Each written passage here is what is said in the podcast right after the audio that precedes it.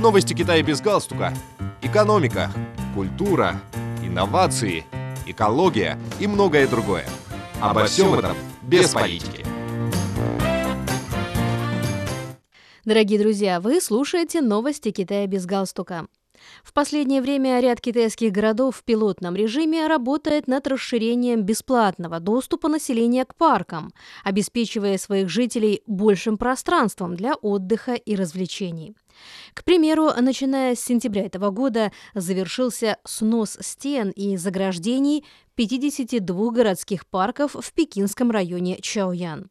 В июле этого года в столице Китая уже приняли решение по демонтажу забора вокруг парка руин городской стены Даду и парка Тинфэн чтобы парковые пейзажи по-настоящему слились с окружающей их средой. Недавно несколько парков в Шанхае, в том числе парки имени Сунь Яцена и Лусиня, также бесплатно открыли свои двери для посетителей. В августе этого года в городе Циндао провинции Шэндун приступили к сносу ограждений вокруг туристических объектов, а в городе Харбин провинции Хэлунцзян реконструировали пять парков, которые сейчас открыты для всех желающих. В последние годы для удобства посещения парков горожанами и туристами во многих городах Китая были приняты разные меры, такие как отмена оплаты за вход и продление времени работы парков. Согласно статистике, более 90% городских парков Шанхая продлили режим работы, и около 60% парков действуют круглосуточно, благодаря чему все больше молодых людей могут прогуливаться в парках после рабочего дня.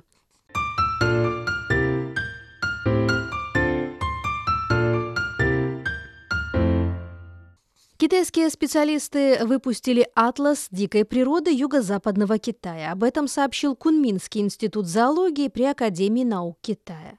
В атласе, состоящем из пяти томов, систематически представлены изображения и описания 2018 видов наземных позвоночных и насекомых, которые обитают в юго-западной части Китая. Издание также знакомит с природной средой и условиями, сложной географической фауной и основными особенностями ресурсов животного мира этого региона.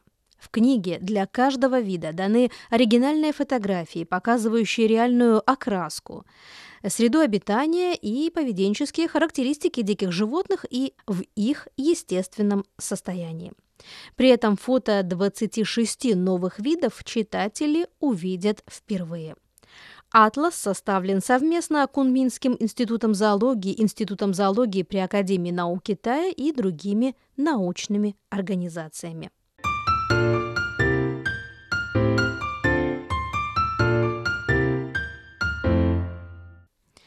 Джидзянский институт исследования культурных реликвий и археологии опубликовал результаты своих последних археологических исследований.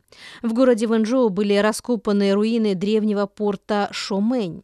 Этот крупномасштабный археологический памятник полностью разрушен, но можно четко определить эпоху, к которой он относится.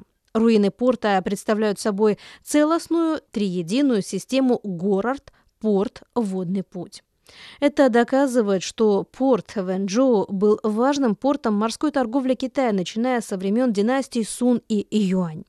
Древний порт Шомэнь – это важный узел морского шелкового пути.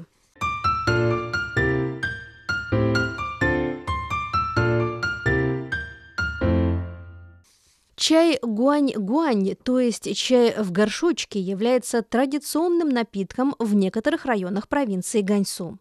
Этот чай варится в глиняном горшочке и получается горький напиток, который обладает тонизирующим эффектом.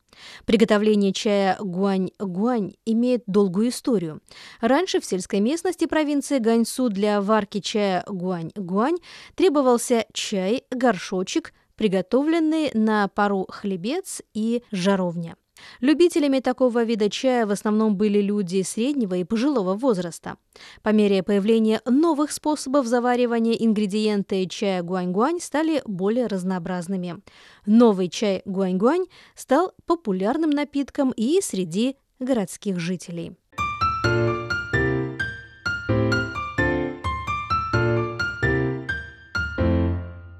Дорогие друзья, вы слушали новости Китая без галстука. Благодарю за внимание.